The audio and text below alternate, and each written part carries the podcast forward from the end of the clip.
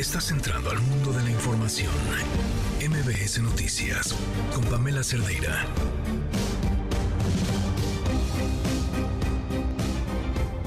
Aquí estamos para arrancar en esta semana que pues sigue prácticamente en sus inicios con información importante, por cierto, en materia de feminicidios. Ya les estaremos comentando más adelante de qué. Sin más, comenzamos. Soy Pamela Cerdeira. Va a haber una reunión el jueves. Viene el jefe del Departamento de Estado, señor Blinken. Viene también el fiscal general de Estados Unidos. Es una reunión de los equipos que trabajan en los temas de migración, de seguridad, narcotráfico vienen aquí al Palacio. Yo me voy a reunir con ellos, pero es una reunión de trabajo de los equipos. Yo nada más para desearles que les vaya muy bien en los acuerdos. Para que, insisto, posterior a la discusión de la ley de ingresos, que habrá de ser máximo el 20 de octubre, calculamos que será un poco antes, nosotros podamos escuchar a todos estos y valoremos no solamente entre diputadas y diputados, sino escuchando, por poner un ejemplo, a la presidenta de la Suprema Corte de Justicia de la Nación, qué tiene que decir con respecto a su presupuesto. Hoy defendamos la democracia de nuestro gobierno, defendamos la voz de las mujeres y hombres que tienen puestas sus esperanzas en esta segunda etapa de la transformación. Sin importar las adversidades y los retos que vengan en el futuro, siempre, siempre seguiré luchando por defender este proyecto que es de todas y todos. Pues que es completamente falso. Voy a nada más explicar brevemente cómo es el proceso de chatarrización de microbuses. Lo primero es que se establece una zona donde se va a hacer la transformación de microbuses a empresa. Para eso se hace un estudio técnico de oferta y demanda para saber cuántos autobuses se necesitan para sustituir esos microbuses. Después todos los concesionarios tienen que presentar sus unidades y tenemos que ver que realmente existen esos microbuses, que no existen en el papel, sino que físicamente existen. Se revisan esos microbuses, como se hizo en el caso de las rutas 284 y 91 en en Culhuacanes. Y los propios concesionarios se vuelven accionistas de la empresa.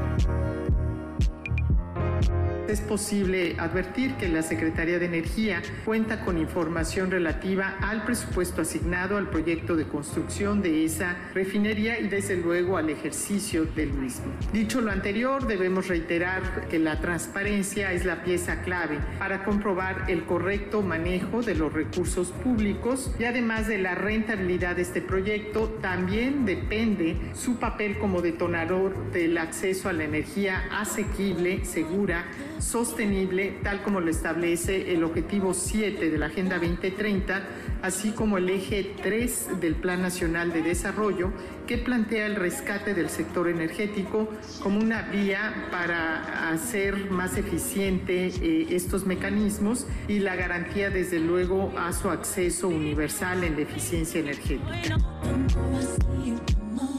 Pero después de agregar tal cual el texto que aprobó esta comisión, viene una postdata. Y esa postdata no es ordinario que, eh, que nosotros eh, conozcamos agregados de ese tipo, porque además habrá que hacer un estudio más profundo respecto de si este tipo de agregados se valen cuando se está cumpliendo una determinación de una autoridad o implican algún incumplimiento o algún reto a la autoridad en el modelo constitucional.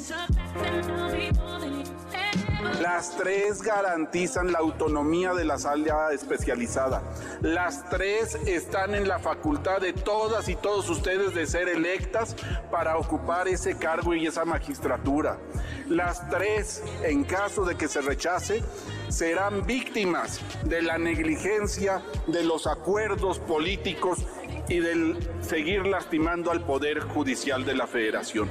Amo, amo cómo la música nos cambia un poco el contexto de las cosas que estamos escuchando. Pero bueno, así este martes 3 de octubre del 2023. Soy Pamela Cerdeira, el teléfono en cabina 5166125, el número de WhatsApp 5533329585, Twitter, Facebook, Instagram, TikTok, me encuentran como Pam Cerdeira. Estoy al tanto de sus comentarios y lo que nos quieran compartir. Vámonos con la información.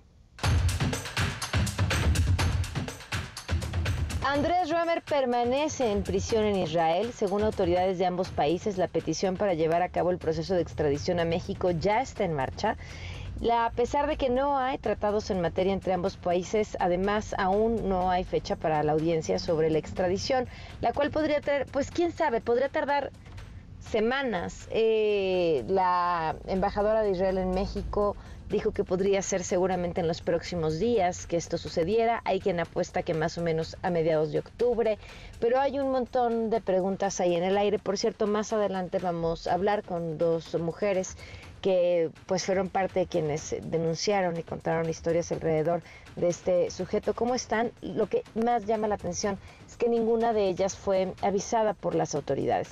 En otros asuntos, la madre de Sean Alejandro N., pareja de Monserrat Juárez Gómez, fue detenida esta mañana por agentes de la Policía de Investigación en la alcaldía Azcapotzalco por su probable relación con este feminicidio. Hasta el momento, César y Alejandro, padre e hijo, también están detenidos. Juan Carlos Alarcón, cuéntanos, buenas tardes. Efectivamente, gracias. Buenas tardes. Agentes de la Policía de Investigación detuvieron con base en una orden de aprehensión a Carmen, madre de Cian Alejandro y esposa de César Bernardo, por el feminicidio de Monserrat Juárez Gómez, ocurrido el pasado 22 de septiembre en la alcaldía Miguel Hidalgo. Las investigaciones realizadas por detectives de la Fiscalía General de Justicia establecieron la posible responsabilidad de Carmen en el citado feminicidio. Dichas indagatorias están basadas en entrevistas, inspección de videos de cámara y peritajes en criminalística, por lo que el Ministerio Público solicitó ya con estas pruebas al juez de control la respectiva orden de captura. Esta se concretó la mañana de hoy en la unidad habitacional Cuitláhuac en la alcaldía Escapotzalco, por lo que se expuso el mandamiento judicial a la detenida y posteriormente se le trasladó a la fiscalía para un examen médico de rutina. Posteriormente, los detectives la trasladaron al penal femenil de Santa Marta, Catitla, donde quedó a disposición de la autoridad judicial y quedará a la espera de la realización de la audiencia de cumplimiento de orden de aprehensión. El reporte que tengo. Gracias, Juan Carlos. Buenas tardes. Buenas tardes. El Instituto Nacional Electoral ordenó al presidente Andrés Manuel López Obrador que quite la postdata que aparece en sus mañaneras por presuntamente incidir en el ánimo de la ciudadanía de cara al proceso electoral del 2024. Es la consejera Claudia Zavala. Pero después de agregar tal cual el texto que aprobó esta comisión, viene una postdata. Y esa postdata no es ordinario que, eh, que nosotros eh, conozcamos agregados de ese tipo, porque además habrá que hacer un estudio más profundo respecto de si este tipo de agregados se valen cuando se está cumpliendo una determinación de una autoridad o implican algún incumplimiento o algún reto a la autoridad en el modelo constitucional. Esta postdata, seguramente recuerdan que el mismo presidente dijo cuando fue notificado por el INE que tenía que poner como una especie de aclaratoria que él le iba a agregar su propio mensaje. Eh, que decía, si eres conservador y estás en contra de la transformación del país porque quieres que regresen los fueros y los privilegios de unos cuantos y que continúe la corrupción, el clasismo, el racismo y la discriminación, te recomendamos que no ves este programa porque puede ocasionarte algún daño psicológico, emocional o afectar los intereses que defiendes. Eh, es, híjole, es que si no fuera porque en medio o lo que estamos hablando es la máxima autoridad de este país, violando la ley, un procedimiento electoral eh, con nuestro presupuesto, lo cual es sumamente grave, todo, todo esto eh, traducido en lo que pareciera ser un berrinche, como cuando alguien su mamá le dice discúlpate y dice perdón pero yo no fui, ¿no? Perdón pero le agrego para decirte que yo no estoy haciendo esto porque lo quiero y que además no estoy de acuerdo con lo que me estás haciendo hacer. Prácticamente es eso, pero insisto, violando una ley por parte del presidente de nuestro país. Y atentos a lo siguiente, en el Senado de la República se va por el momento la congeladora la propuesta, y qué bueno, para convertir la CURP en una identificación oficial. Oscar Palacios con la buena noticia. Oscar, buenas tardes. ¿Qué tal, Pamela? Buenas tardes. Así es, pues el Senado de la República pospuso para la próxima semana la discusión de esta nueva Ley General de Población que contempla la creación de una CURP con fotografía y datos biométricos. En entrevista, el presidente de la Junta de Coordinación Política de la Cámara Alta, Eduardo Ramírez Aguilar, destacó que realizarán ajustes al dictamen aprobado ya por las comisiones, esto a fin de resolver las dudas que se han generado y tener un documento de consenso. Indicó que son varias las observaciones que se han realizado al proyecto, particularmente sobre el manejo de datos biométricos y datos personales, por lo que su discusión se postergará hasta la próxima semana, el próximo martes, esto mientras se trabaja en un documento que genere, dijo, tranquilidad. Escuchemos. Vamos a hacerle ajustes a la ley de población para que cuando se discuta eh, sea una norma jurídica que todas las dudas o todo aquello que pudiera resultar impugnable sea un documento más acabado y de consenso. Yo creo que lo vamos a hacer para el próximo martes. Serán una serie de observaciones, son muchas. Yo me esperaría que la Comisión de Gobernación eh, haga su trabajo y de esa forma les dé particularidad. Eduardo Ramírez Aguilar rechazó que la creación de la nueva CURP tenga el objetivo de incidir en los procesos electorales del próximo año, como lo han advertido legisladores de oposición. Así lo. No, de ninguna manera, no, no, no, de ninguna manera. Es, es una facultad que debe tener la Secretaría de Gobernación, de tener la identidad de cada uno de nosotros. La CURP no servirá para votar, la que sirve para votar es la credencial del elector. Entonces, el INE es quien, eh, eh, quien regula este proceso que nada tiene que ver con la identificación de cada uno de nosotros.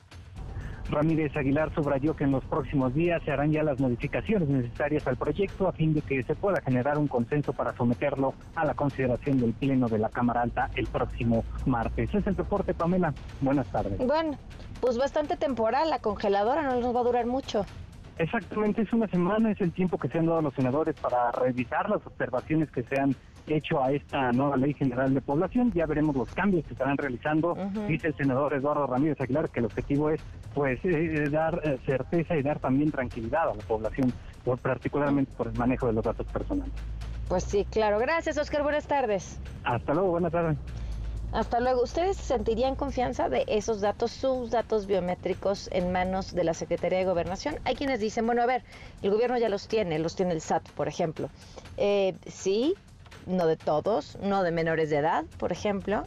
Eh, y si ya los tiene el SAT, ¿para qué queremos que los tengan más? Yo, yo sí prefiero y entiendo que la credencial de lector no es, no fue creada para hacer una identificación, pero aún así y aún ahí tenemos problemas. Eh, queremos una entidad más y en este caso a la Secretaría de Gobernación con nuestra información. Con, a ver, o sea, a ver, hackearon Hackearon a la Secretaría de la Defensa. Queremos a la Secretaría de Gobernación con nuestra información biométrica.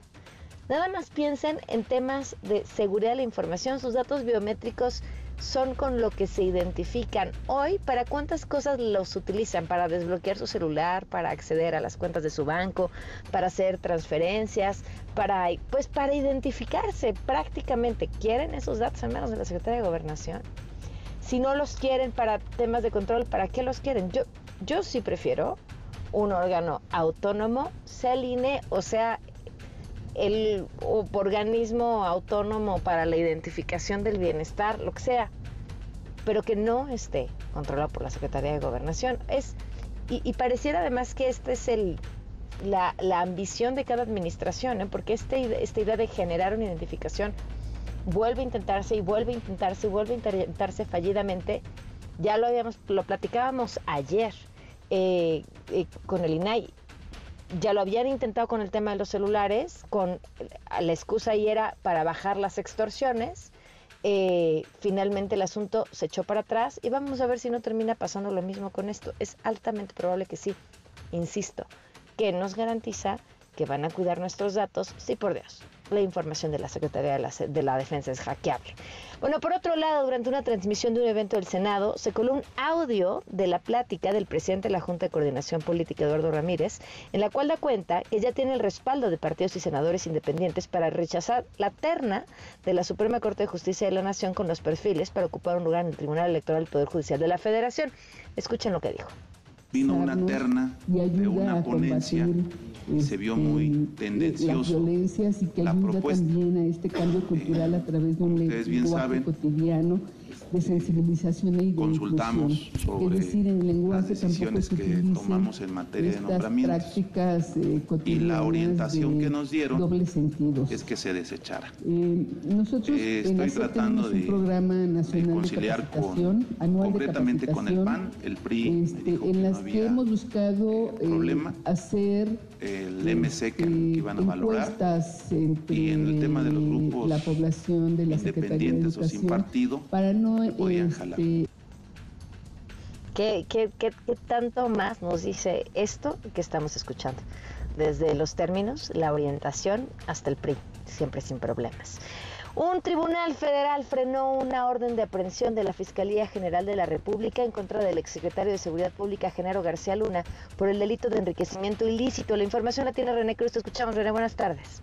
Hola Pamela, amigos del auditorio, muy buenas tardes. Un tribunal colegiado le negó a la Fiscalía General de la República la orden de aprehensión en contra de Genaro García Luna por el delito de enriquecimiento ilícito.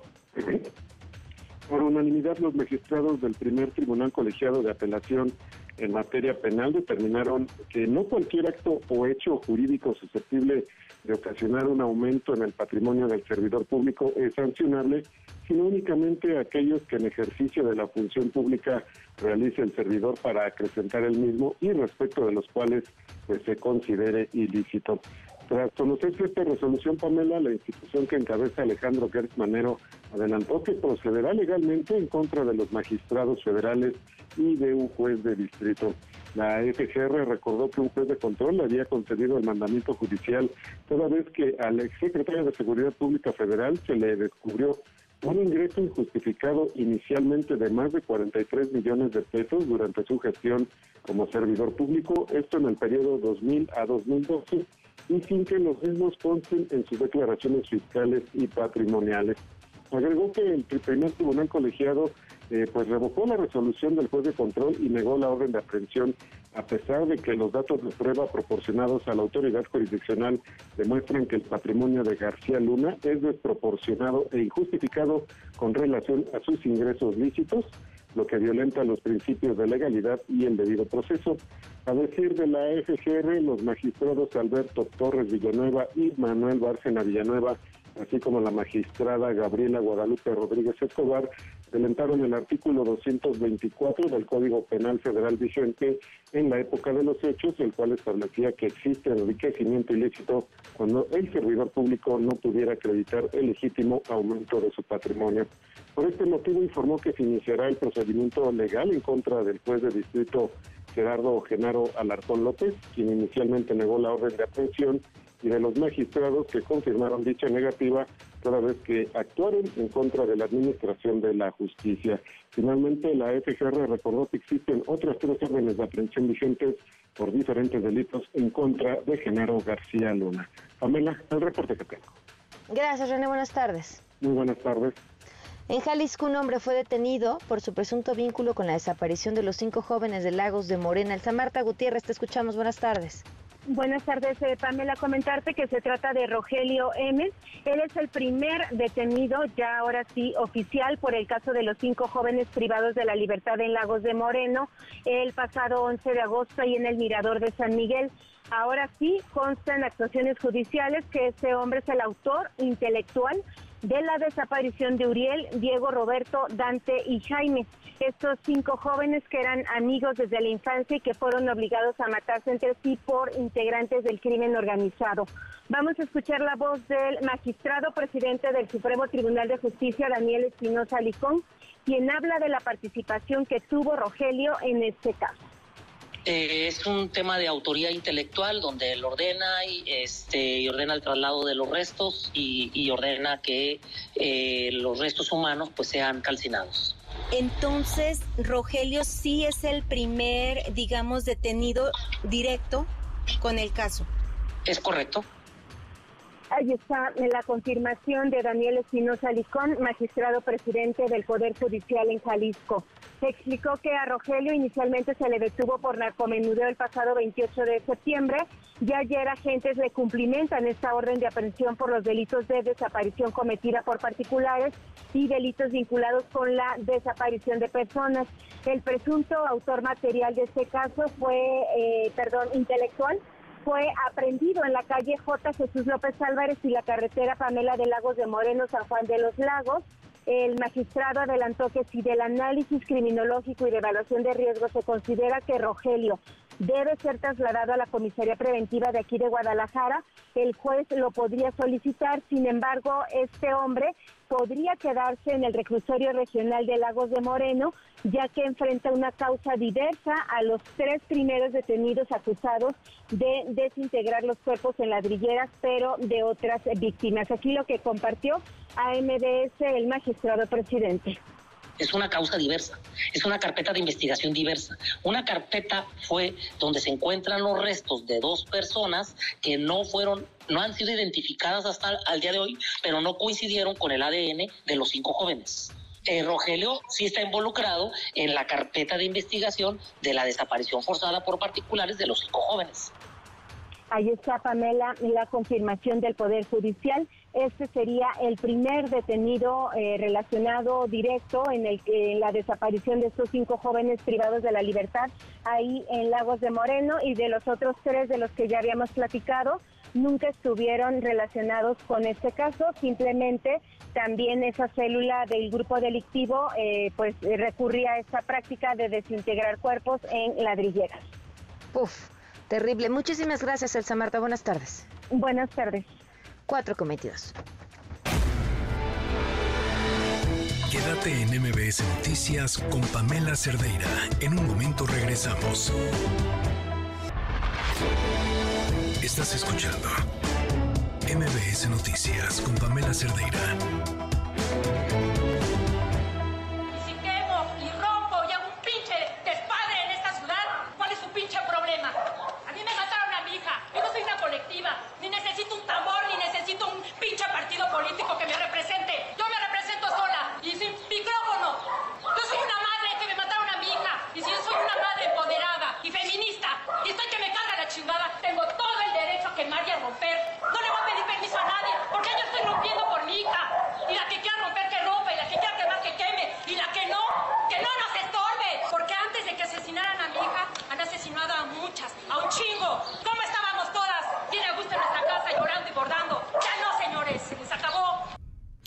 Yesenia Zamudio, sin duda una de las mujeres eh, icónicas en esta lucha por justicia con este discurso que pasará por supuesto a la historia, pero también por su lucha, por los diversos momentos en los que se ha encontrado, por las formas de exigir justicia y que además hoy nos acompaña porque la Fiscalía de la Ciudad de México anunció una detención relacionada con el feminicidio de su hija. ¿Cómo estás, Yesenia? Buenas tardes. Hola, buenas tardes. Pues sorprendida con las emociones a flor de piel. Espero que si ya detuvieron a uno, se haga justicia, que detengan a- al otro, al otro implicado y, Ya vamos a jugar escondidas. y pues que paguen, que paguen de acuerdo a las Siete años después, Yesenia. Ay, no, casi ocho años. Pero ayer también nos ¿Te avisaron antes? Vamos con silencio. Me enteré en las noticias. ¿Te enteraste por las noticias? Sí. Y por parte del Ministerio Público de, del área de feminicidios. ¿Cuántas personas faltan por ser detenidas, Yesenia? Mira, hay dos presuntos, pero en realidad son más los implicados. Ujú. Dos son los que lo perpetraron, pero había cómplices. Y uno de estos que lo perpetraron es esta persona detenida el día de hoy. Sí, sí, de los que lo perpetraron fue Gabriel Eduardo y Julio Iván. y, fal- y, y esta otra persona está ilocalizable, supongo. Eh, yo más yo siento que más bien sí es localizable, pero por alguna razón no lo han detenido. ¿Qué, qué, qué tuvo que pasar para llegar a esta detención? ¿Qué, ¿Qué es lo que te dice tu intuición? Porque en este momento se dio y ahora sí, después de tanto Eh, tiempo. Fue la presión, la presión mediática, toda una lucha de casi ocho años, de estar todo el tiempo tras la fiscal pidiendo los resultados, con apoyo de CONAVIN, con apoyo de, de las familias, con, con la presión mediática, con apoyo de ustedes. O sea, no es un regalo, no es un obsequio, sino ha sido a base de estar presionando y presionando. Y ¿Qué estar sigue, atrás de Yesenia? las autoridades. Al parecer es la audiencia. Vamos a tener una audiencia y pues me tengo que preparar mentalmente, emocionalmente, porque el, el hecho de que lo hayan detenido para mí no es suficiente. Yo necesito que le den una sentencia, una sentencia ejemplar. Y pues hay que prepararnos para lo que sigue. Pues sí, sin duda. Yesenia, gracias por habernos tomado la llamada en momentos como estos. Muchas gracias a ustedes por, por no olvidar el caso de Mari. Muy buenas tardes, Yesenia Zamudio, madre de Marichoy. La escuchaban ustedes con este em, discurso que sin duda se convirtió en un discurso emblemático de la lucha feminista, sí, pero de la lucha también por la justicia, por los feminicidios.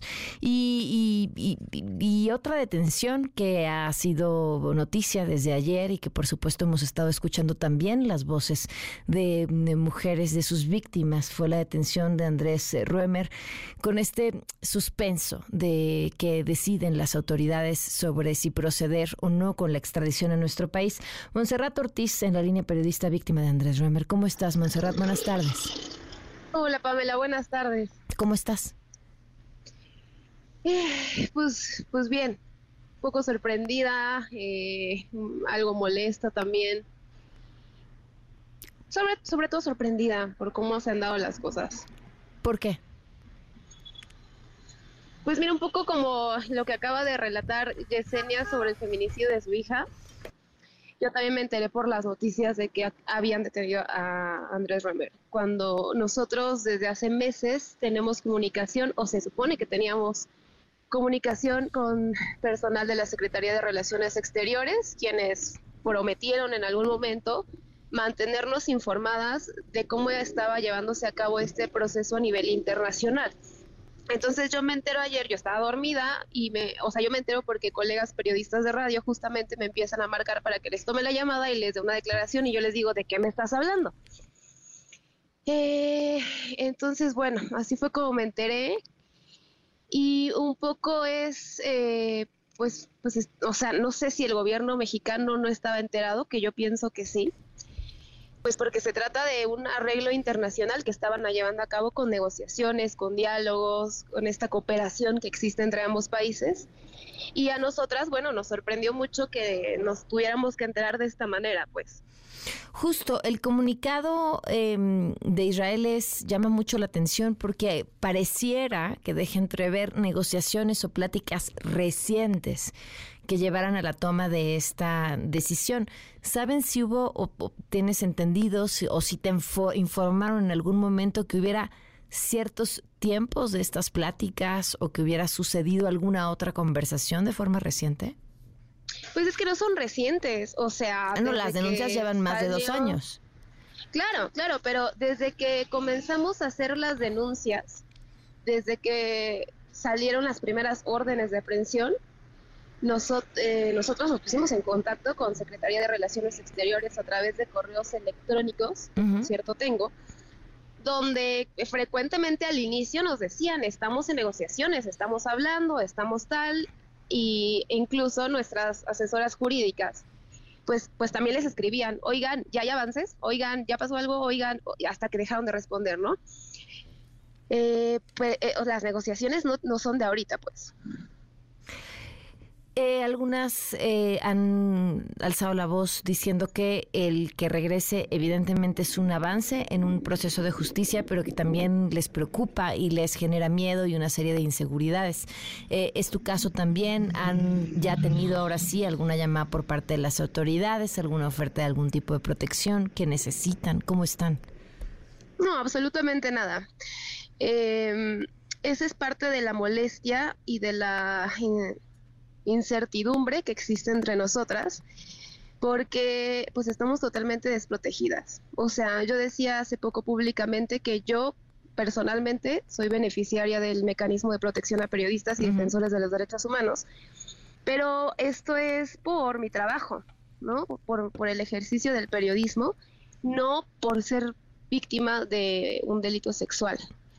Digo, el mecanismo tiene límites, ¿no? Entonces, eh, pues, pues, nadie, nadie se ha acercado.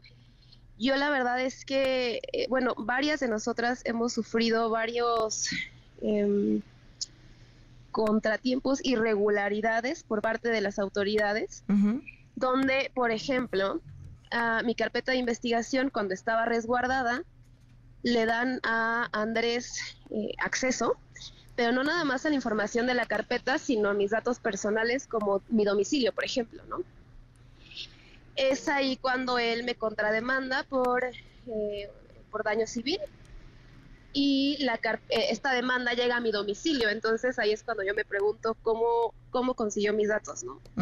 Yo tuve que cambiarme de domicilio a raíz de eso, porque me pareció estar en un estado de vulnerabilidad total con esta persona conociendo pues estos datos tan delicados, ¿no? ¿Todavía te parece que Andrés sostiene los suficientes lazos con el con poder, con el poder, eh, así tan amplia como puedo decir esa palabra, para, para hacerles más daño, para seguir en la impunidad, para salir airoso de esta? Claro, o sea, no, no sé si pueda salir airoso. Eh, no, no, no puedo arriesgarme a decir que se pueda salir con la suya en el tema jurídico, pero obviamente sí, es una persona que todavía tiene poder político, tiene poder económico y la verdad sí tenemos por nuestras vidas, por nuestra seguridad e integridad, ¿no? Sobre todo, pues, no sabemos, pues si en algún momento llega a no tener nada que perder, pueda atentar contra nosotras. Montserrat, algo que te parezca importante agregar. Pues eh, eh, nada, o sea, yo yo sostenía que si había eh, si había miedo por parte de nosotras, sí, sí lo hay, pero no vamos a detenernos, pues, ¿no? O sea, esto acaba hasta que tenga que acabar y, y seguimos, seguimos en la lucha. Pues te agradezco mucho que nos hayas tomado la llamada y te mando un fuerte abrazo. Gracias a ti. Gracias, buenas tardes. Vamos a una pausa y volvemos. Quédate en MBS Noticias con Pamela Cerdeira. En un momento regresamos. Estás escuchando MBS Noticias con Pamela Cerdeira. Al principio, pues sí, ¿no? Y se te facilita, ¿no? Si tienes dinero, pues compras hasta que se te acabe, ¿no? Y, y, cuando no quieres, la obsesión ahí sigue contigo, de que quieres más, quieres más, quieres más, hasta que haces lo imposible para conseguir una sustancia. Y yo tuve que llegar a ese grado y si no tenía dinero, tenía que robar, asaltar. Estar dentro de una prisión y, y estar en ese mundo es algo de terror, la verdad. Porque convivía, estábamos en un lugar en ese entonces donde habíamos personas de todo tipo. Por ejemplo, había pacientes psiquiátricos donde ahora pues ya los tienen aislados, los tienen en un área especial. En ese entonces no. Entonces estábamos todos juntos. Entonces tenías que andar, pues tendrías que, que andar a la expectativa, o sea, a la defensiva siempre, pues o sea, era como una supervivencia. Era sobrevivir día tras día. No sabías si ibas a amanecer vivo otro día. Pues en mi casa había muchas carencias, muchos golpes. Una niña abusada sexualmente a la edad de seis años. Siempre me vi como muy resentida con la vida desde niña. Mi infierno empezó de la droga porque yo soy una consumidora de cristal, de marihuana, de, de cocaína, de pastillas, psicotrópicos. Me prendí más en el alcohol, o sea, todos los días tomaba, perdí el trabajo, vendí mi casa. Prácticamente la casa me la pagaron con droga. Uno de repente estando en una disco, pues a veces va estando conmigo sentados a un lado y a otro, ellos comenzaron a, tomarlas y pues de una, de una manera pues yo le pedí a ese muchacho, ¿verdad? Una, una, pastilla perdí la noción en el momento y cuando de repente yo nomás miré que sentí en mis en mi mente yo salí de esa disco y de repente miré un problema y de repente yo no sé cómo estuvo que cometí ese error de quitarle la vida a un muchacho. Mi primer acercamiento con las drogas fue aproximadamente a los 13, 14 años. Probé otras drogas que fue la marihuana. Yo llegué al momento, a, tal grado de, pues, de perder mi, mi casa, perder a mi esposa, perder a mis hijos, perder el trabajo, perder mi negocio. Cuando toqué fondo fue cuando yo dije, no, pues yo me siento bien con la droga. Yo, yo sí la defendía capa y espada, ¿no? Le decía, no, pues ya no me voy a volver a drogar, todo por quedar bien, ¿no? Sí iba al barrio, ¿no? Y fue lo que me metió en ansiedad, porque veía cómo se fumaban y luego ver a mi amigo que, tenía, que estaba fumando cristal, pues me dio más ansiedad, ¿no? Decir, ¿cómo no me puedo drogar, no? Y digo, no, pues si ya te hago todo mal, pues ¿qué me cuesta volver a enviciarme, no? No pasa nada, ese es el nombre de esta campaña que reúne otra vez, porque no es la primera vez que lo hacen, un montón de testimonios que son brutales. Vale la pena eh, echarle un ojo a la página y ver estos videos. Hay un testimonio de un chavito que debe tener más o menos 12 años cuando graba el video que empezó a consumir a los 8 te desgarra el corazón, por supuesto, pero también te enciende todas las alertas que tenemos que tener prendidas si queremos hablar acerca de las adicciones. Le agradezco mucho a Marisol Chiquete Portillo, vocera de la campaña de prevención de las adicciones. No pasa nada.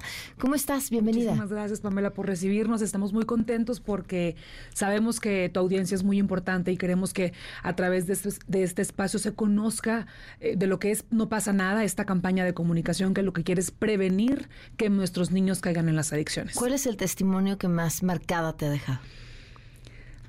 Eh, justo escuchábamos a Irene Ramírez, esta señora que, narra cómo eh, se quedó sin nada y vendió su casa y, se la pagaron con, droga. Eh, entrevistamos después de ella a su hija, Jennifer Chávez. Yo soy mamá de dos niñas. Y esa hasta hoy ha sido la entrevista que más me ha costado. Porque Jennifer Chávez narra cómo le tocaba la puerta del baño a su mamá, que era donde se drogaba, para que le abriera porque quería hablar con ella, la necesitaba. Irene la rechazaba, le decía, vete de aquí. Ella se quedaba sentadita afuera de la puerta y le decía, mami, yo te necesito. Y escuchaba que su mamá hablaba por teléfono y dice que ella lo que hacía era responder. Responder lo que fuera que su mamá estuviera hablando. Yo se le daba esa sensación que le estaba contestando. que le estaba contestando. No comían, no iban a la escuela, trabajadoras sociales iban a buscarlas. Su mamá las tenía aisladas totalmente. Y escuchar eso para mí era imposible el, evitar proyectar a mis hijas en esa historia. Y, y eso es lo que hemos notado con estos videos, que es imposible no conectar. En cada una de esas historias podemos ver a un tío, a un amigo de la escuela, a un padre, te puedes ver a ti, porque las drogas no discriminan y eso queremos que quede claro a través de estos testimonios. ¿Encuentras un factor común en estas historias? Cada vez que me siento, Pamela, frente a ellos, les pregunto por qué. ¿Por qué de pasar de ser un niño que tenía como ilusión convertirse en un militar o un doctor o un maestro, su vida dio un giro de 180 grados y aceptaron vivir en las drogas? Y la respuesta, más allá de violencia física, sexual, depresión, ansiedad, la ausencia de un padre, es la falta de pertenencia. Mm. Personas que dicen, Sabes que yo en mi casa no, no me sentía reconocido, no me sentía escuchado, no sentía que valía, no sentía que tenía un lugar. Y salgo y de pronto me encuentro con este grupo de amigos que me asegura un lugar, que me asegura que voy a pertenecer y me lo ofrecen, me ofrecen este cigarro de marihuana o estas cervezas para empezar con ello y cómo decir que no si es mi nueva familia. Y a raíz de ahí se va escalando. Entonces, esto nos habla, Pamela, de la importancia de, entender del el papel que tenemos como padres, como hermanos, como amigos, que eso se tiene que hablar, se tiene que comunicar para que deje de ser un tabú. Así es. Y hoy, hoy por hoy las cifras son alarmantes. De acuerdo a la ONU, 296 millones de personas en el mundo entre 15 y 64 años consumen drogas. De estos, el 90% inició antes de cumplir la mayoría de edad. Aquí en México, 2 millones de niños consumen drogas. Llenar significaría 17 veces el estadio azteca de niños drogándose.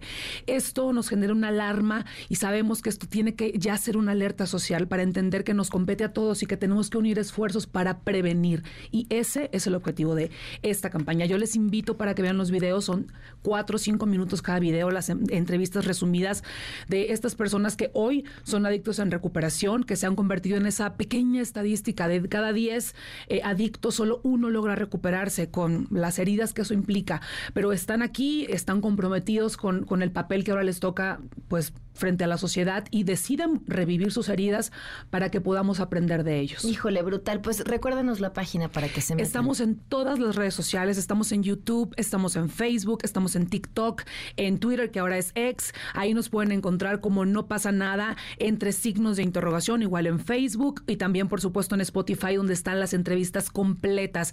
Los invitamos a que se metan a nuestra página www.nopasanada.com.mx y si alguien quiere sumarse y quiere también contar su historia, lo puede hacer enviándonos un inbox a Facebook o un correo a contacto arroba no pasa nada punto com punto MX y nosotros a la brevedad nos ponemos en contacto. Pues de verdad, muchísimas felicidades. Valen muchísimo la pena, véanlos. Eh, es este siempre este horror, el que crees que si no ves y si no lo hablas no te pasa y creo que es todo lo contrario. Totalmente, totalmente. Y sabes, hemos creado una comunidad bien fuerte, más de Ok. 100 millones de reproducciones, constantes comentarios retroalimentándose unos a otros, papás que nos dicen, yo voy por mi hijo a la escuela y en el camino pongo el podcast y vamos escuchando estas historias que son crudas, que son tristes, pero es la realidad a la que nos debemos enfrentar y es la realidad que juntos podemos prevenir para que cada día menos niños, menos jóvenes y menos adultos acepten probar las drogas. Así es, pues felicidades por esta campaña. Muchísimas Muchas gracias. Gracias.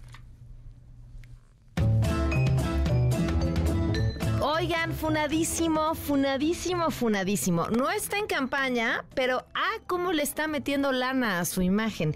El gobernador de Nuevo León, Samuel García, de a cómo va, bueno, pues los datos y estos son solo los datos de la biblioteca de anuncios de Meta, eh, según esto, esta información la publicó el día de hoy el eh, diario Reforma. Fíjense, ahí les van. Eh, de la cuenta personal del gobernador y dos, que esto es lo que me parece más grave, bueno, todas, pero a ver, dos cuentas oficiales del Estado que en conjunto gastaron 20.3 millones de pesos en el último mes. En el último mes. Eh, 6 millones de pesos en teoría que habrían sido gastados pues de su bolsa personal para su propia campaña, para su propia imagen y las otras dos de estas dos cuentas del Estado, lo que querría decir que pues estarían financiando con recursos públicos. Y eso que las campañas todavía no empiezan. Son las 4.49. Economía para todos con Sofía Ramírez. Sofía, ¿cómo estás? Buenas tardes. Buenas tardes, Fran. Con un montón de información económica y antes de empezar a hablar de cosas más abstractas como consumo e inversión, que también vamos a hablar de eso, quisiera empezar con las remesas. Yo no sé qué tanto, qué tanto han escuchado ustedes que de repente dicen, no, pues están mandando más remesas porque mira cuántos mexicanos los están expulsando y se están yendo. A ver, sí. Quienes están enviando remesas fueron personas que en general no encontraron las oportunidades que eh, necesitaban para poder eh, generar los ingresos que querían en nuestro país. Eso, sin duda.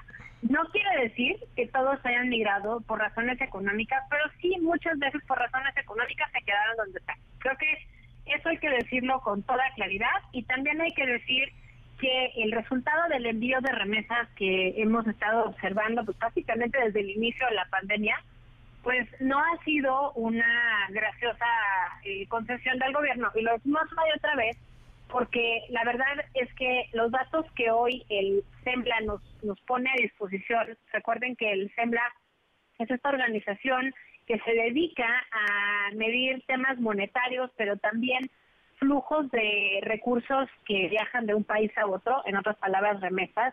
Y el día de hoy publican una nota donde lo que están diciendo es, no es verdad, los datos no nos dejan creer que cada vez hay más mexicanos emigrando hacia Estados Unidos. De hecho, varios de los rubros donde podemos encontrar que eso no es cierto son los siguientes. Hay una tendencia a la alza desde, eh, digamos, entre 2007, o hubo una tendencia a la alza entre 2007 y 2014 de mexicanas y mexicanos que fueron a Estados Unidos, sin duda. Sin embargo, después de 2010 empezó, digamos, a no ser tan clara esa tendencia y definitivamente después de 2014 vemos cómo se detiene. Número dos, la población de origen mexicano, es decir, los que ya nacieron allí pero tienen origen mexicano y los que acaban de llegar, ha continuado aumentando, pero a una tasa muy chiquita. O sea, no quiere decir que se estén yendo más, tal vez tengan hijos y se estén asentando allá. Número tres, la caída de la población inmigrante ha implicado descensos en la participación total de inmigrantes y en la participación total de personas norteamericanas. ¿Qué quiere decir? Entre que los que llegan tienen hijos allá y esos hijos ya no necesariamente mandan remesas a México porque pues ya sus papás están allá y en cuanto el papá se muere, pues ya la abuelita seguramente que recibía cada remesa también ya no está de este lado del, del universo. Bueno, pues lo cierto es que vemos que hay una tendencia de cada vez menos porcentaje de mexicanas y mexicanos como el total de la población norteamericana y el total, digamos, de inmigrantes a Estados Unidos. ¿Por qué es relevante esto en términos de las remesas? Bueno, creo que primerísimo que nada, pues porque con los datos que dio a conocer el Banco de México el día de hoy, hasta agosto habíamos sumado en los últimos 12 meses alrededor de 62 mil millones de dólares en remesas. Esto es un envío de 5.500 millones de dólares en remesas solo en el mes de agosto de 2023. Y estas pues, son remesas que, una vez más, no llegan gracias al gobierno, llegan gracias a que los mexicanos y mexicanas que están allá, que por cierto, cada vez son en mayor proporción mujeres, no quiere decir que ya sean mayoría, pero cada vez migran más mujeres de lo que, eh, digamos, del, porcentaje total de migrantes mexicanos, mexicanas en Estados Unidos, bueno, pues siguen enviando para acá. Entonces, creo que importante es decir, vemos eh, que en los primeros ocho meses del año sí hay un aumento respecto a los primeros ocho meses del año del año pasado, del 9.3%. Esto obviamente pues, tiene que ver con que hubo un alza en el número de envíos de 8.3%.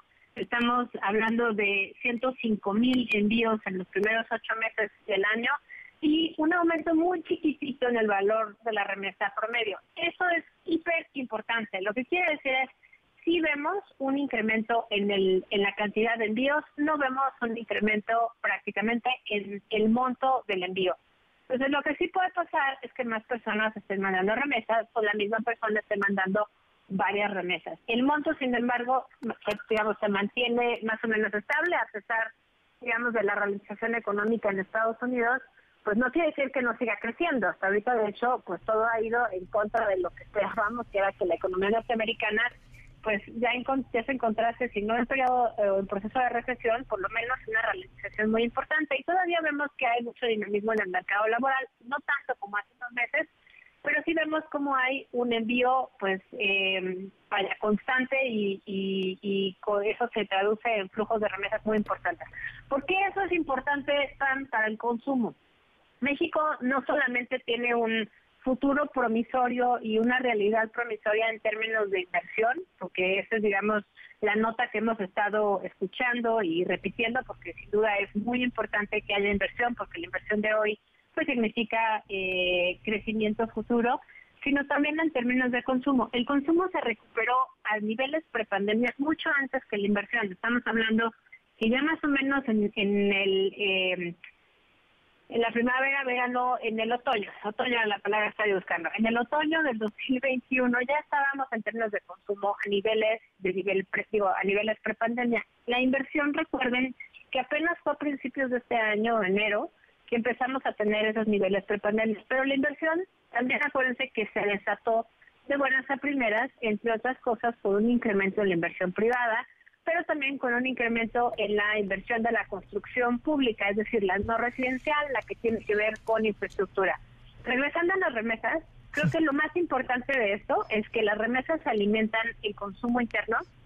México ya no es solamente un país que eh, vive, digamos, del comercio exterior, aunque sí ha sido un detonante muy importante. Y el mensaje con el que les quiero dejar, Pam, es que este crecimiento que seguimos viendo como las expectativas del sistema financiero es que vayan creciendo, ya el Banco de México nos dio a conocer ayer que entre sus encuestados en el sistema financiero sí hay esta eh, sensación de que vamos a crecer o este cálculo que vamos a crecer más del 3.2% este mismo año. Bueno, eso se traduce en que tenemos un consumo interno muy importante en México, es decir, tenemos una economía con motor propio eh, innegable que el hecho de que haya inversiones en el sector manufacturero pues hace que haya empleos en mayor proporción en, en, la formalidad, no a la velocidad que queremos, sino gracias a la inversión de los privados en las manufacturas, que por lo tanto se traduce en mejor calidad del empleo, pero todavía el 55% de las personas que tienen un empleo en México lo hacen un empleo informal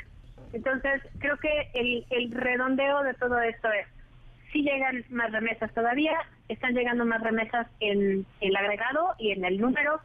No, no es porque más mexicanos y mexicanas estén emigrando, es porque se están enviando mayor número de remesas. Tres, la ralentización en el dinamismo económico en Estados Unidos no significa que estén en recesión, de hecho tienen un problema porque no logran, eh, digamos, contener la inflación y pues tienen que seguir subiendo las tasas de interés y eso va a tener como consecuencia que se ralentice la economía norteamericana, pero sigue habiendo una cantidad importante de personas que siguen mandando no más dinero, pero sí más frecuentemente dinero a México y eso de una u otra manera sí acaba impactando el consumo, aunque el consumo tiene su motor propio, que es justamente la calidad del empleo y el crecimiento de la economía en el consumo interno. Sofía, y está este tema también, esta posibilidad que se ha mencionado en diferentes ocasiones de que el envío de remesas sea un mecanismo que se esté utilizando para lavado de dinero, o sea que en realidad algunas de estas que calificamos como remesas no sean tal.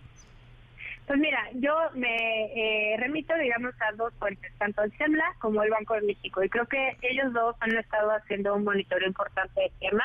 Es probable que existan, digamos, algunos lugares donde esto sea el caso, pero tanto SEMLA como Banco de México han tenido trabajo con el sistema financiero de manera muy de cerca y es difícil que sea un mecanismo, digamos, eh, acrítico, porque una vez que tú llegas a depositar tu remesa, pues te preguntan a quién va y tienen el registro, digamos, de tu patrón de... claro, es algo rastreable.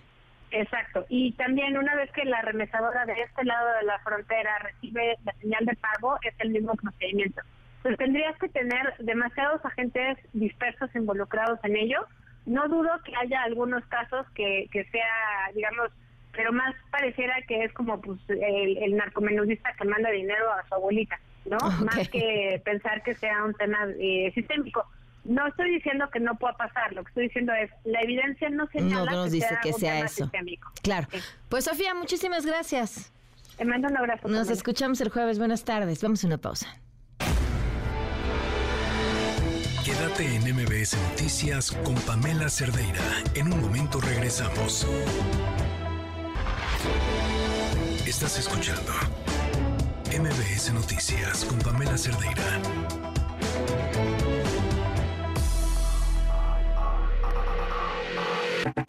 Mejor de tu estilo de vida digital y la tecnología.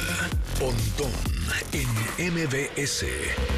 Pontón, ¿cómo estás? Buenas tardes. ¿Qué tal? Buenas tardes, Pamela, ¿cómo estás? Bueno, pues en esta ocasión vamos a platicar acerca de este estudio, bueno, de estos, sí, de estos resultados que tiene el despacho de análisis en telecomunicaciones aquí en la Ciudad de México, que se llama The CIU, The Competitive Intelligence Unit, dirigido por Ernesto Piedras y Gonzalo Rojón. Bueno, pues nos mandan unos datos interesantes con respecto al mercado de prepago en líneas móviles en México que bueno, pues sí, eh, abismalmente es el, la mayor, ¿no? Eh, o sea, no hay más que prepago en México.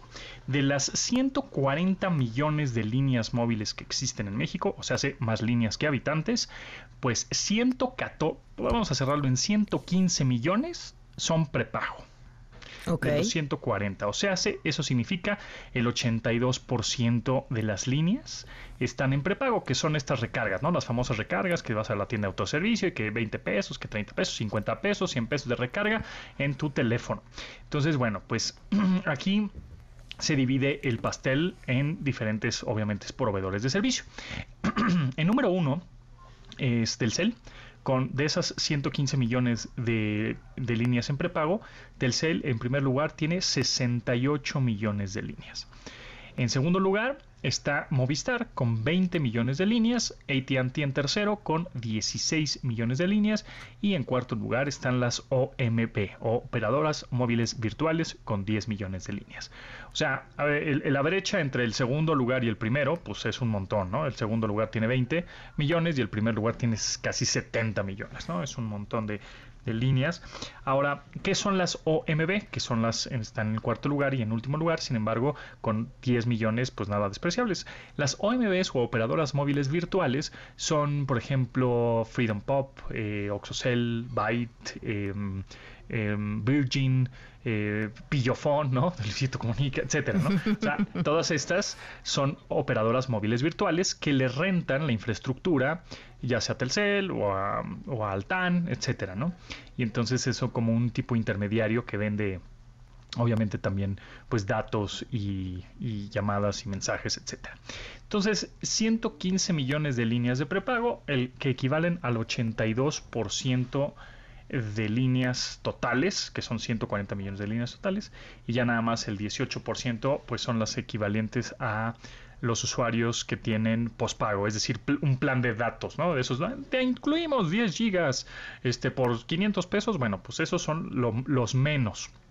Ahora, eh, ¿cuánto es el promedio de recarga al mes de los mexicanos con prepago? 90 pesos. 90 pesos son, es el promedio, obviamente unos más, unos menos, pero en general al mes o el usuario de prepago le mete 90 pesitos a su teléfono. Pero con esos 90 pesitos, pues también te incluyen muchos planes y muchos este, proveedores de servicio, te incluyen las em, redes sociales gratis, ¿no? Mucho, que si Instagram, que si TikTok. Que ya, si WhatsApp, pero, pero lean las letras chiquitas de lo Sí, que les sí, sí. incluyen, porque ya lo hemos comentado, ¿no? Yo, Sí, sí, sí, No, es pues correcto. por WhatsApp, porque es ilimitado. Sí, pero las llamadas por WhatsApp no son ilimitadas, No, esas sí te cuestan aparte. Así es, eso, te- eso se gasta el- tu- tus datos, ¿no? Que- exacto. compraste. Al igual que si te vas a Estados Unidos, pues ya automáticamente, aunque el roaming te lo incluye, ya no tienes que comprar un paquete, etcétera, pues todas esas redes sociales ilimitadas, pues no están Ya no ilimitadas están en Estados Unidos, ¿no? claro. Exacto. Entonces, bueno, tener nada más eso en cuenta. Pero bueno, pues más o menos ese es el, el mercado que tenemos en prepago, que es el dominante, sin duda alguna, aquí en, en México. Muy bien, pues Pontón, muchísimas gracias. Gracias a ti, Pamela. Nos escuchamos el jueves. Órale, un abrazo, buenas tardes. Gracias. Bye. Ya son las 5 con 5. Pamela en MBS tiene para ti un pase doble para El Cojo de Inishman, una comedia oscura y satírica con la actuación de Sergio Zurita y un gran elenco te esperan el 6 de octubre a las 8 y media de la noche en el Teatro Rafael Solana. Tres pases dobles para Presidente, el show de Dante Gebel. Te hará reflexionar sobre la vida, la muerte, la cotidianidad y la nostalgia. La cita es el 4 de octubre a las 20.30 horas en el Auditorio Nacional. Pases dobles para Rodrigo de la Cadena y Carlos Macías para el 7 de octubre a las 9 de la noche en La Maraca. Dos pases dobles para Pablo Alborán a las 20.30 horas en el Auditorio Nacional. Tres pases dobles para Queens of Rock en el Centro Cultural Teatro 2 a las 21 horas el 5 de octubre. Para ganar, dinos tres secciones de este espacio y llama al 55 51 66 102 5. Quédate en MBS Noticias con Pamela Cerdeira. En un momento regresamos. Estás escuchando MBS Noticias con Pamela Cerdeira. Seguimos en MBS Noticias, el teléfono en cabina 5166125, el número de WhatsApp 5533329585, Twitter, Facebook, Instagram, TikTok, me encuentran como Pam Cerdeira y vámonos de una vez con información. Bueno, esto que comentábamos hace unos minutos, la Fiscalía General de Justicia de la Ciudad de México informó que los dos policías involucrados en el feminicidio de Montserrat Juárez fueron separados de sus cargos. Se les giró una orden de aprehensión por irregularidades en la atención al caso. Eh, nunca notificaron al Ministerio Público sobre la muerte de esta mujer y uno de ellos incluso recibiría una recompensa.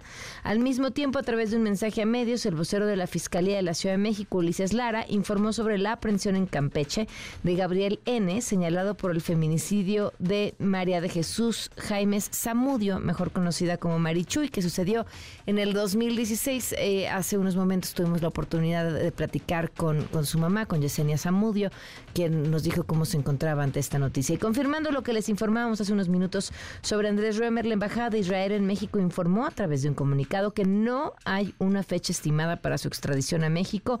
A pesar de ello, afirmó que ya está una petición en marcha para que permanezca bajo la medida de prisión preventiva en lo que se resuelve la solicitud. Es que ayer hubo un montón de confusiones, empezando por el presidente. de la República, Andrés Manuel López Obrador, dijo, sí, sí, sí, ya lo detuvieron y ya lo van a extraditar. Inmediatamente las aclaraciones fueron no. Hay una detención y luego hay un proceso interno para solicitar que se pueda extraditar, pero depende de un tribunal en Israel que esto suceda. Y esto puede llevar tiempo, cuánto tiempo no se sabe y eso es lo que ahora se está esperando. Y, además ayer también el presidente dijo, ya, ya, ya va a informar la Secretaría de Relaciones Exteriores. Se tardó hasta la noche. Un comunicado, escuetísimo comunicado de verdad de tres renglones. Bueno, en otros temas, la Ciudad de México transportistas se manifestaron desde temprano en distintos puntos para denunciar irregularidades por parte de la Secretaría de Movilidad. Juan Carlos Alarcón, cuéntanos. Efectivamente, Paola, eh, Pamela, gracias, muy buenas tardes. Para transportistas que se oponen al monopolio de la modalidad zonales realizan protestas paralelas en diferentes puntos de la Ciudad de México y expusieron su inconformidad al modelo en el que las empresas particulares con grandes capitales desplazan o minimizan la operación de los concesionarios. Participan 28 rutas en diferentes sitios donde ayer o esta mañana salieron para exponer su inconformidad. En múltiples pancartas expusieron su sentir, denunciaron el supuesto despojo de derroteros, bases, así como cobros excesivos en la adquisición de autobuses para modernizar el transporte público concesionado. Se manifestaron en Calzada de las Bombas y Cafetales, también en Calzada Ignacio Zaragoza a la altura de la Avenida Periférico y sobre Calzada de Tlalpan a la altura de la calle Héroes del 47. Los transportistas pidieron la renuncia de Andrés eh, Layuz, titular de la Secretaría de Movilidad. Francisco Santos de la Ruta 84 sostuvo que la modalidad zonales ha sido un fracaso y los ex concesionarios ahora muestran arrepentimiento de haber conformado esas empresas. Escuchemos nos van acorralando en el entendido de que no te queda otra opción más que agregarte a esas empresas que no elegiste. Dos, hay que checar porque nadie escogió los camiones que están, que están este, comprando, que están autorizando, que están homologando. No se nos pidió autorización, no se nos pidió consentimiento, no se nos explicó nada. Eh, una de las denuncias que hacen todos los compañeros en varios corredores, los compañeros de antes que ya fueron víctimas de que no reciben dinero, que no están recibiendo recursos, pues nos dicen a nosotros no entren en esa modalidad porque no les van a dar dinero. En los tres puntos, la Secretaría de Seguridad Ciudadana desplegó al agrupamiento antimotines de la Policía Metropolitana para replegar a los manifestantes. Los de Calzada de las Bombas avanzaron sobre el eje 3 Oriente hacia el norte para manifestar su oposición al modelo impuesto por la CEMOVI. Lo mismo hicieron los de Calzada Ignacio Zaragoza y los de Calzada de Tlalpan, que después de casi tres horas finalmente fueron replegados y la circulación volvió a la normalidad. Mencionaron que de no tener pues una solución a estas demandas, nuevamente volverán a las calles. Y es el reporte que tengo. Gracias, Juan Carlos. Buenas tardes. Muy buenas tardes. También en la Ciudad de México, el Congreso local avaló otorgar licencia a la alcaldesa de Cuauhtémoc, Sandra Cuevas, para que busque de tiempo completo la candidatura por la jefatura de gobierno. No obstante, los partidos del frente se perfilan para lanzar a la contienda sus perfiles favoritos y entre ellos, pues parece que no está ella, andaba justamente quejándose de eso.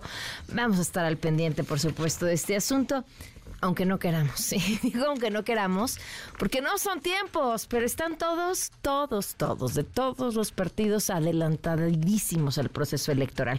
Mientras tanto, en más información, la Universidad Nacional Autónoma de México descartó, plagios no, chinches en las facultades de química, veterinaria y zootecnia, como se denunció en redes sociales. A través de un comunicado, la institución informó que llevaron a cabo inspecciones en las instalaciones de la universidad y se determinó que no hay proliferación de chinches. Bueno, pues a saber entonces qué diablos está pasando. Y escuchen esto, una jueza del juzgado séptimo distrito en materia administrativa en la Ciudad de México ordenó al gobierno federal no referirse al exdirector de la Agencia de Investigación Criminal, Tomás Cerón, como torturador o autor de la verdad histórica del caso Ayotzinapa, mientras no haya una sentencia en su contra por estos hechos.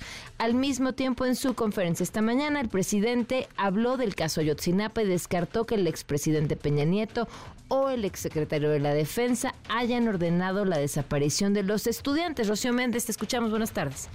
Buenas tardes. Sería delincuencia y autoridades locales, Pamela, quienes estarían detrás de la desaparición de los normalistas de Ayotzinapa. Escuchamos al presidente de la República han habido informes del ejército, hay que decir la verdad, y si por cuestiones políticas o ideológicas la consigna es fue el Estado fue el ejército y de ahí no salimos, pues yo les puedo decir de que fue el Estado, claro que fue el Estado, sin duda, porque el Estado pudo en su momento aclarar las cosas y no fabricar mentiras. El ejército, a ver, pudieron haber participado algunos, pero lo que sucedió en Ayotzinapa tuvo que ver con decisiones de autoridades locales, con la delincuencia, o que los militares no hayan evitado que desaparecieran los jóvenes y que hubiesen cometido omisión es otra cosa. A que Peña hubiese ordenado, o el general secretario de entonces, la desaparición de los jóvenes. No. En todos sus años de lucha, presidente, ¿usted imaginó que iba a llegar a ser un gran defensor del ejército? Sí, como conozco la historia, defiendo al ejército. ¿Saben quién también defiende a las Fuerzas Armadas? La mayoría del pueblo de México. Y esta mañana Pamela López Obrador también refrendó su respaldo a quienes buscan la candidatura de Morena a la jefatura capitalina. Como ha salido esto del 68 y de los militares y del general García Barragán, abuelo de Harfush, he tenido también que decir que si no hay pruebas y como son tiempos de elección, así como pido que no haya juicios sumarios que no afecten a Harfush, también quiero decir que está participando Clara Brugada, que es una compañera muy comprometida, y el doctor Hugo López Gatel se le lanzan, ¿no? Fuertísimo, pero ayudó muchísimo él, y tengo que decir lo mismo de Clara, y tengo que decir lo mismo de Harfush, y tengo que decir lo mismo de todos. ¿Quién va a decidir al final? En el caso de quiénes van a ser las autoridades en la Ciudad de México y en el país, el pueblo. Y en Palacio Nacional también la secretaria de Seguridad y Protección Ciudadana, Rosa Isela Rodríguez, dijo que ya hay capturas por el caso de los tres infectadores de Morena en Juárez, Chiapas.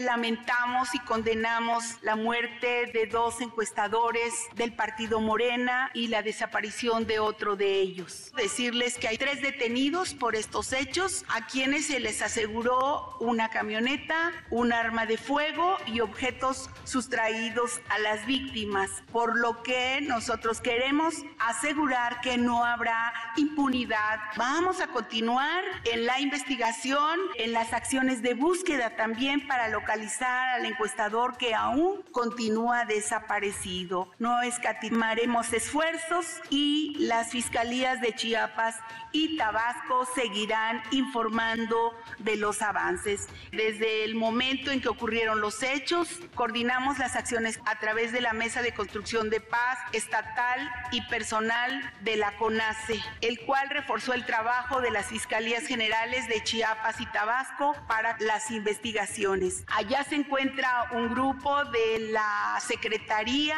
atendiendo este problema. Pamela, el reporte al momento. Gracias, Rocío. Buenas tardes. Y justo sobre este caso, eh, son ya un total de seis personas detenidas por su presunto vínculo con este asesinato de los encuestadores de Morena. La información la tiene Lisa Cuello. Te escuchamos. Buenas tardes. ¿Qué tal, Pamela? Muy buenas tardes. Efectivamente, como lo comentas, este martes la Fiscalía General del Estado de Chiapas detuvo a seis personas presuntas implicadas en el delito de robo ejecutado con violencia y los que resulten contra esos cinco encuestadores de Morena en el municipio de Juárez, Chiapas.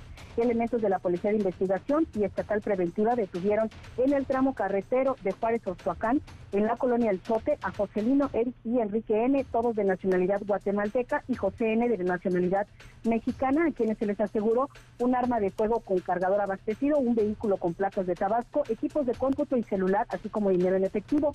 En una segunda acción, hace apenas un par de horas, detuvieron a dos personas más, José N. y Gloria N.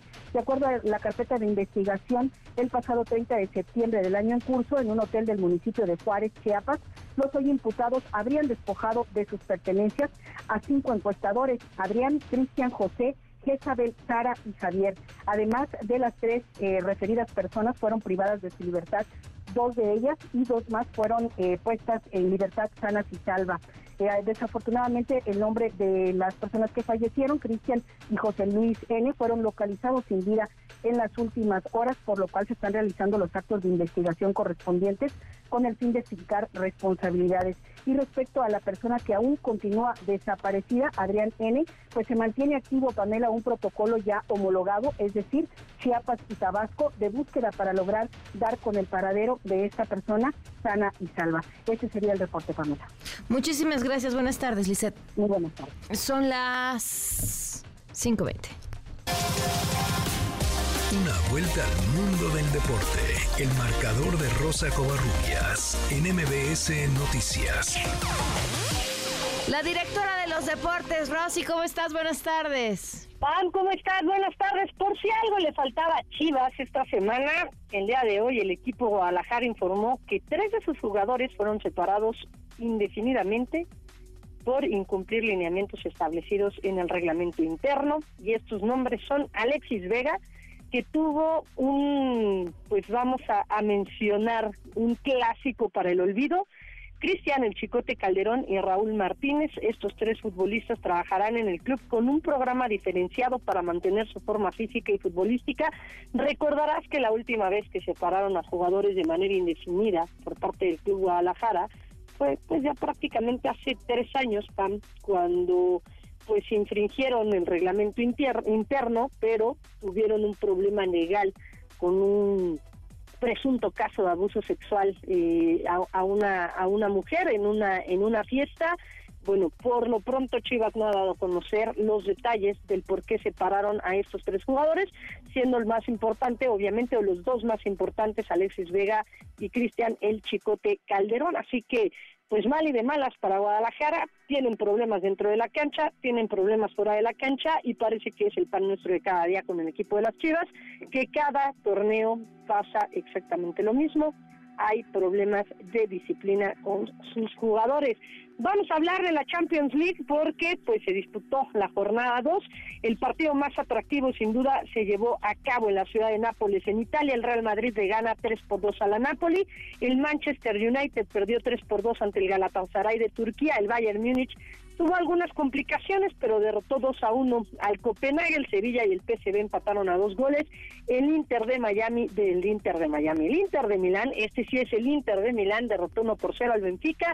La Real Sociedad 2 a 0 al Salzburgo y el Braga le pegó al Union Berlín 3 goles a 2. Hablemos de temas de, eh, de la NFL porque ayer pues cerró la semana 4 con un partido en el que Seattle se lleva la victoria ante el equipo de los gigantes de Nueva York, 24 a 3, los gigantes que siguen sin funcionar de la manera que ellos esperaban, así que eh, los eh, halcones marinos de Seattle se llevan esta victoria. El día de hoy, Pam, eh, arrancó el béisbol de las grandes ligas, la postemporada con los juegos de comodines, y bueno, pues eh, el Jordan Montgomery permitió seis hits en siete entradas, ayudó a los Rangers de Texas a vencer 4-0 a los Rays de Tampa Bay, esto en la, en, en la serie de inicios de comodines de la Liga Americana, así que ya empezó la época bonita del béisbol de las grandes ligas. Pam, la información deportiva. Gracias, Rosy. Buenas tardes. Buenas tardes, abrazo. Abrazo, vamos a una pausa y volvemos. Quédate en MBS Noticias con Pamela Cerdeira. En un momento regresamos. Estás escuchando MBS Noticias con Pamela Cerdeira. Bueno, y ahora porque es tema Gloria Trevi, eh, pues es, nota por una um, supuesta um, persecución eh, en su contra. Eh, por defraudación fiscal por la que tendría que comparecer en próximos días. Pero ¿qué dice Gloria Trevi? Publicó hace unos, unas horas en su cuenta de X, quiero comunicarles el día de hoy a todos que estoy bien y luchando. Mientras más me peguen, más me defenderé porque ya no soy esa persona que se dejó lastimar. Así que la demanda que tengo entablada en Estados Unidos de Norteamérica contra TV Azteca y demás vinculados de Grupo Azteca no se va a retirar, pese a todas las presiones que puedan poner tanto en mi país, México, como como en mi lugar de residencia legal, que es Estados Unidos.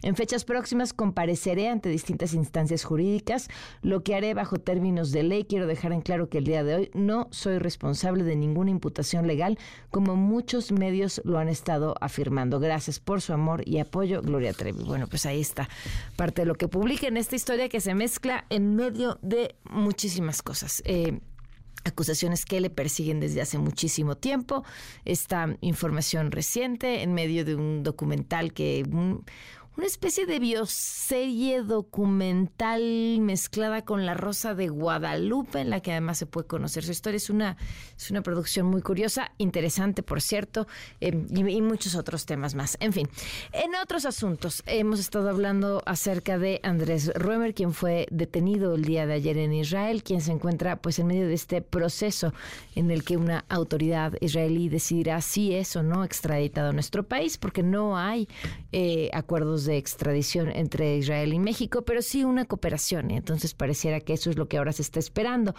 Le agradezco muchísimo a Heidi Putcher Basabe, ella es escritora, abogada, fue víctima hace muchos años también de Andrés Ruemer. Y una vez que estas historias comenzaron a, salir a la luz, ella decidió no solo contar las suyas, sino también ir en búsqueda de otros testimonios para escribir un libro que le ha además eh, traído como consecuencias algo que ya escuchábamos hace unos momentos, que es una respuesta legal por parte de Andrés Ruemer a ella, a la editorial, con tal de frenar que siguiera conociéndose esta historia. ¿Cómo estás? Gracias por acompañarnos, Heidi. Buenas tardes, Pamela. Eh, buenas tardes a tu auditorio. Muy bien. Eh, como, como bien dices, eh, fui demandada por Andrés Ruemer y lo que él quiere es que, pues la verdad, no se conozca. No quiere que el libro esté en las, en las librerías no quiere que la autora hable en medios de comunicación. También demandó a la imprenta, por cierto. A la imprenta. A la imprenta, sí. ¿Y, en qué va eh, lo que nunca se había legal? Visto, la editorial jamás había visto que alguien demandara a, al impresor. ¿En, ¿En, qué va ese proceso, el tuyo y el de la editorial, incluso el de la imprenta? Mira, está, está detenido porque no ha habido actuaciones. Mm. ¿Cómo recibiste tú esta noticia? ¿La noticia de la demanda? No, la detención. Perdón. Sí, la detención, la verdad fue una sorpresa, una sorpresa bastante grata. Sin embargo, eh, como he dicho anteriormente, eh, hay que andarse con pies de plomo porque eh, la extradición, ahorita hay medios en los que han venido dándose una información poco poco confiable. Se dice que va a ser extraditado el 16 de octubre. Esto no es así. Eh, ya la embajada eh, ya este, hace como unas, unos minutos, hace una hora, ya eh, dio a conocer una nota informativa en la que dice pues no no hay fecha realmente este proceso toma mucho tiempo eh, ayer la embajadora en Canal 14 la embajadora de Israel en México habló eh, sobre este caso y habló que se, están, se está a la espera de una audiencia en el Tribunal de Distrito de Jerusalén. Ahorita Andrés Romer está arrestado, pero, pero todavía falta eh, la fecha en que se va a dar esta audiencia y ella comenta que lo que ahorita se tiene que hacer es convencer al tribunal de que eh, hay suficientes pruebas para extraditar a Remer. Em, el, así que el hecho de que eh, Andrés Remer sea extraditable no significa todavía que vaya a ser extraditado. Exactamente. También algo, perdóname que te no, no, no, también algo que dijo la, y que creo que es muy importante, dijo la embajadora, que también Andrés puede apelar la sentencia de ese tribunal y, e ir a elevarla a otras instancias. Entonces puede llegar incluso hasta la, Corte Suprema de Justicia de, Israel. Y lo que seguramente hará en caso de que este tribunal decida que sí em, que sí va a extraditarlo a nuestro país. Ahora, eh, Heidi, en, en, este mm, proceso de recopilar denuncias de otros eh, casos y escribir este libro, ¿qué encontraste además de un evidente patrón de comportamiento que te llamara la atención? Bueno, por un lado están las historias de decenas de eh, mujeres em, que denuncian, dan sus testimonios y denuncian eh, el abuso y las conductas inapropiadas de Remer y entre algunos hay, hay violaciones, lo acusan de violación, algunos lo acusan de abuso sexual, otros de, de acoso, de grooming, em, en fin. Yo leyendo sobre ellas llegué, llegaron a mí muchísimas, muchísimas notas y empecé a investigar. Um, empecé a encontrar que pues Andrés Remer no solo era había sido señalado por por por por, em, por estos estos escándalos de tipo sexual sino que ya llevaba un largo tiempo de estar envuelto en diferentes escándalos como cuando fue cónsul en el eh, consulado de México en San Francisco o como cuando fue representante de México de México ante la UNESCO y en la misma televisión azteca. Eh, yo, a raíz de todo esto, amplié, eh, digamos que el índice del libro y fue fui eh, tratando cada uno de estos temas, por ejemplo, el tema de la ciudad de las ideas y los recursos que eh, recibí, recibía por parte del gobierno federal y los gobiernos los gobiernos locales de la Ciudad de México y de Puebla eh, que eran recursos millonarios y que, eh, que, llegaron incluso eh, a través de los años, están rozando en una cifra muy conservadora los mil millones de pesos. también, también documento la, la, parte del dinero de, sus de sus um, asociación civil, poder cívico y de Sinosura, la sociedad civil, perdón, la sociedad civil Sinosura y la asociación civil Poder Cívico, que son las las eh, personas morales con las que captaba el dinero y con las que organizaba el festival de las el festival en Puebla, la ciudad de las ideas.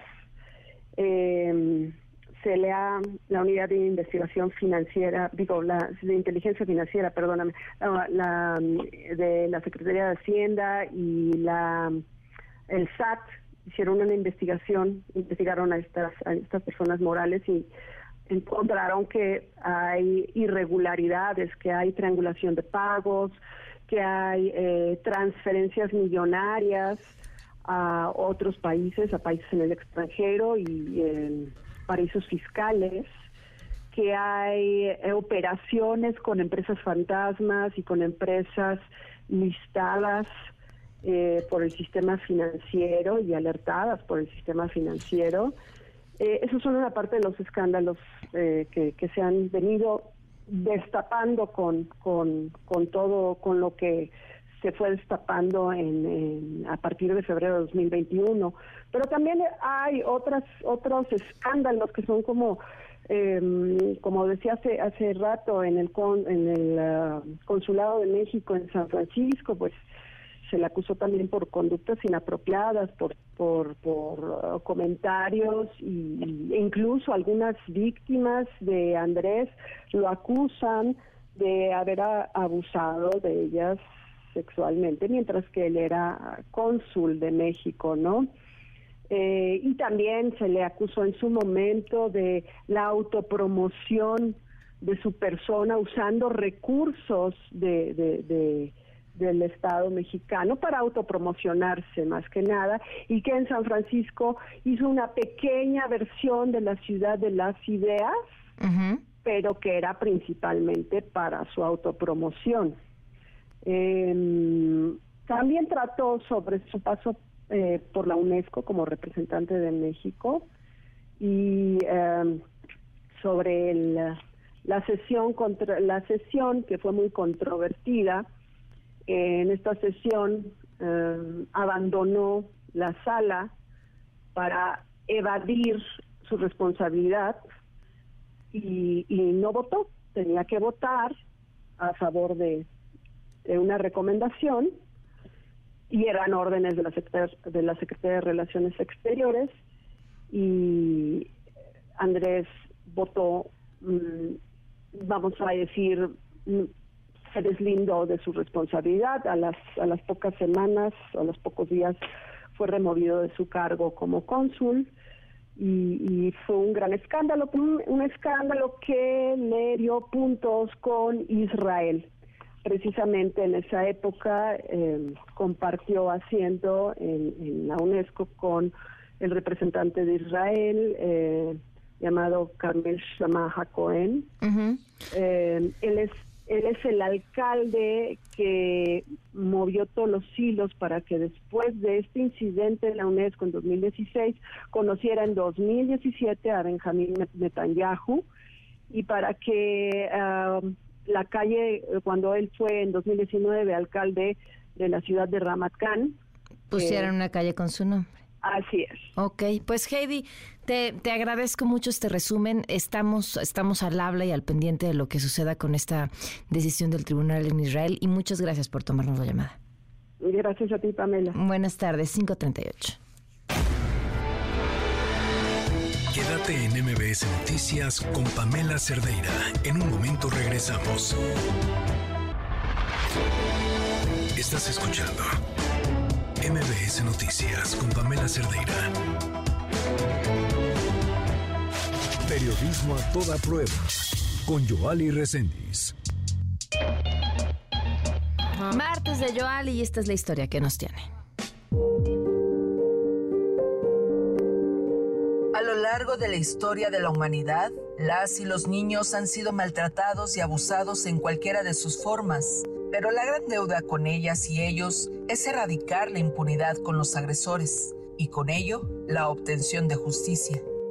Pero, ¿por qué existen madres que prefieren callar un abuso sexual de un hijo o hija que denunciarlo?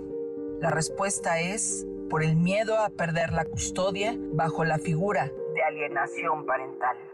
Escuchemos la voz de Marilú Acosta, médico general con maestría en salud pública y promoción de la salud, especialista en pandemias.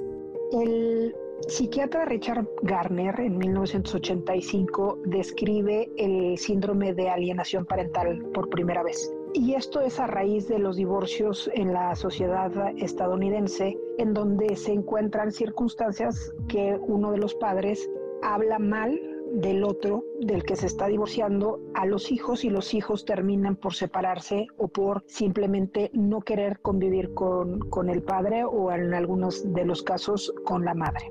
La alienación parental es un tema complejo y es un tema delicado. Uno de sus sinónimos es la violencia psicológica y como toda violencia psicológica difícilmente eh, se valora de manera imparcial y se valora de manera justa porque no hay un moretón, no hay una fractura, no hay una hospitalización de urgencia. Al final de cuentas, sí o sí hay consecuencias en los niños cuando hay esta violencia psicológica, esta alienación parental. Entonces, em, pues es un reto poder diagnosticarla correctamente, que no se sobresdiagnostique y que no se subdiagnostique.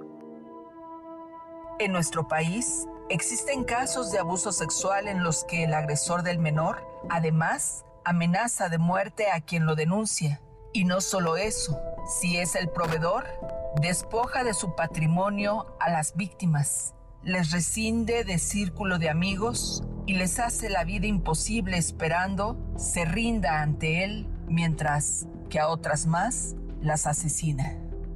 Escuchemos nuevamente la opinión de la doctora Marilú Acosta. Uno de los riesgos que existen con la alienación parental es que quien sea el abusador, quien sea la persona que violenta la pareja o violenta la familia, puede eh, utilizarlo para justificar una inocencia. Es decir, eh, yo como padre, yo como madre necesito ver a mis hijos porque yo soy una figura paterna o materna que les beneficia y es necesaria, etcétera, etcétera. Y entonces de, de alguna manera se está justificando se está diciendo, yo no soy esta persona violenta, yo no hice este abuso a la familia. Entonces, pues al final de cuentas es un riesgo, como todo, el poder arguir una alienación parental en un en un divorcio, en una separación. Son decenas las mujeres que pierden la custodia de sus hijos porque además los abogados de los agresores escudan defienden, justifican uno de los peores delitos que es el abuso sexual y ante la autoridad sostienen los abogados que son las madres quienes les lavan el cerebro a sus hijos para que ellos recreen un abuso sexual inexistente a través de mentiras con una finalidad, romper la figura del padre. Es la voz de la doctora Marilu Acosta. El que una autoridad obligue a unos niños a convivir con la persona que es abusadora, que es violenta, pues al final de cuentas le transmite un mensaje que es no puedes contra el abusador la autoridad legal, la autoridad moral, la autoridad familiar está por encima de ti y tú no tienes derechos. Y me parece que eso es no solamente grave desde un punto de vista legal, sino también muy triste porque rompen por completo la posibilidad y la esperanza de los niños de poder ser protegidos. Los derechos humanos de víctimas y madres son vulnerados, pero ¿Esto cómo afecta a la sociedad? Los y las niñas abusadas sexualmente enfrentan crisis emocionales, episodios de ansiedad, esquizofrenia, intentos de suicidio, maltrato por parte del agresor y encima de que su voz no es escuchada por la autoridad, es una realidad que esta figura de alienación parental sigue siendo una pesadilla mientras existan quienes quieran y pretendan abanderarla, como el diputado del Congreso en la Ciudad de México, Norberto Nazario, quien por cierto enfrenta una acusación por abuso sexual y en él no se ha aplicado la ley 3 de 3. Pero eso sí, quiere revivir la figura inexistente de alienación parental. La pregunta es, ¿le conviene a él revivirla para seguir conviviendo con menores víctimas de este delito? Soy yo, Ali Reséndiz, y si usted tiene una denuncia, escríbame a periodismo o síganme en mis redes sociales, en Twitter, en TikTok o en Facebook. Me encuentra como arroba Ali Reséndiz.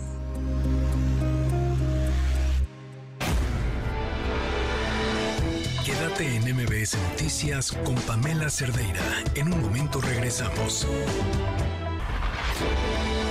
Estás escuchando MBS Noticias con Pamela Cerdeira. Continuamos en MBS Noticias, son las 5 de la tarde con 48 minutos. A ver, ¿qué está pasando? Hace unos momentos em, les platicábamos que, que la UNAM, bueno, es más, eh, lo publicó en un comunicado que dice, de las inspecciones practicadas por nuestros especialistas universitarios, basados en quejas sobre la presunta existencia de insectos en algunos edificios de nuestra universidad, podemos afirmar que hasta ahora no ha sido detectada la presencia de estos en instalaciones de esta casa de estudios.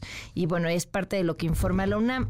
Pero, a ver, esta, esta publicación de la UNAM es de hace dos horas y a las, pues hace una hora aproximadamente, eh, hay otra publicación eh, y dice, eh, bueno, la Facultad de Ciencias Políticas y Sociales, que con el propósito de realizar detección, prevención y erradicación de posible fauna nociva en las instalaciones, a partir de hoy las actividades se van de manera virtual para revisar qué está pasando. ¿Hay o no un problema de chinches en la UNAM?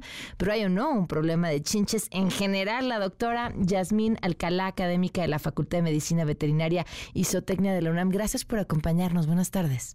Hola Pamela, buenas tardes. Gracias por acompañarnos. Buenas tardes. ¿Qué tal? Eh, Pamela, bueno, te comento eh, lo que estás diciendo pues efectivamente ha habido una multiplicación exponencial de estos insectos en varios países, entre ellos Francia. También vimos escenas hace un par de semanas o hace muy poco tiempo en el metro de la Ciudad de México, presencia de chinches. Por lo tanto, bueno, como manera preventiva en la universidad se tienen que llevar a cabo acciones de fumigación y de preferencia detección de la, la infestación si es que existe. Una vez que se detecte la gente, se tiene que cuantificar la carga.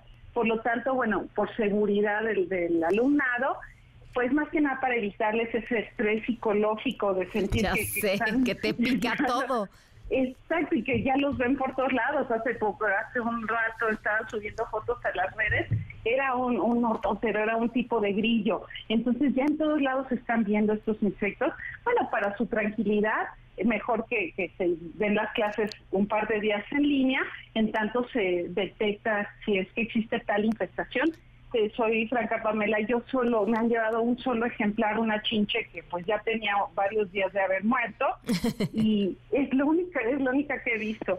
Pero pues de todos modos mañana en la Facultad Veterinaria vamos a ir aula por aula, rincón por rincón, buscando si es que existe tal plaga. Ahora, la, la, proliferación de chinches en, en México y en el mundo obedece a una estacionalidad o alguna otra razón? Eh, bueno, por el momento hay varios factores, principalmente la resistencia a los insecticidas. Mm. Eh, Pamela, tú has viajado últimamente en las carreteras, autopistas y has visto que ya tu parabrisas no está lleno de insectos como hace algunos años. Mm, Entonces, eso es cierto, hemos abusado de los pesticidas, tanto agrícolas como pues los que usamos en casa, y se usan en ganadería. Entonces cada vez hay más exposición de este tipo de insectos y por lo tanto pues van, van generando una especie de resistencia, van seleccionando genes resistentes para que sus crías ya no mueran expuestas a estos productos. Esa resistencia ha hecho que se multipliquen más las chinches. Por otro lado, el clima que tenemos actualmente les favorece mucho, pero lo que más les gusta a ellas es viajar gratis. Son polizonas. Ellas no tienen alas, no brincan y se ayudan de transportarse en nuestra bolsa, en una cobija, chamarra, nuestra backpack, y de ahí las llevamos de un lugar a otro. Son de hábitos principalmente nocturnos, porque se alimentan en la noche de sangre humana, pero pues se tienen que trasladar para ir consiguiendo más alimento y por eso las estamos llevando de un lado a otro, porque hemos viajado con más frecuencia que lo que hacíamos hace algunos años. ¿Cuánto mide una chinche? ¿Cómo se ve? Más o menos 2 a 5 milímetros, eh, son muy chiquititas, del tamaño más o menos de una hormiga de estas eh, rojillas, está entre la hormiga negrita esa pequeña y las rojas grandes, sería, sería un tamaño intermedio, eh, son muy chiquitas, son unos 2 milímetros, se mueven con la velocidad de una hormiga, son muy rápidas para correr, sumamente rápidas, son de color marrón. ¿Qué las mata? bueno, podemos utilizar eh, plaguicidas, principalmente insecticidas a base de piretroides, se recomiendan los profesionales, los de uso industrial, los caseros, eh, pues lamentablemente muchas veces nosotros no eh, rociamos el insecticida en grietas, en hendiduras, atrás de un tapiz, no quitamos un cuadro o el título que tenemos ahí colgado en medio de la sala, no lo quitamos y rociamos atrás del cuadro. Eh, en caso de una fumigación profesional, ellos no dejan un rincón sin tratar. Mm. usan insecticidas a base de piretroides, pero hay que combinarlos también con una buena aspirada en casa, lavar con agua arriba de 60 grados. ¿Por Porque debido a que ya hay resistencia, pues hay que echar mano también de auxilios y estrategias mecánicas o físicas como el vapor o incluso hay empresas que eh, aplican alguna especie de producto que congela a las chinches mm. que encuentran los niños. Ok, ¿el vapor les mata algún remedio casero que sea eficiente además de la limpieza, obviamente? Pues se ha documentado el famoso polvo de diatomeas, e incluso en revistas científicas como el, Journal de, Nueva Inglaterra, el Journal Médico de Nueva Inglaterra, han escrito los investigadores que puede resultar efectivo, eh, pero bueno, de preferencia siempre contar con una fumigación profesional pero en tanto se contrata el servicio, se reúnen los recursos para poder pagarlo, porque es muy costoso. No, no es barato hacer una fumigación. Hay personas pues que no tienen acceso a esto, pues puede utilizarse.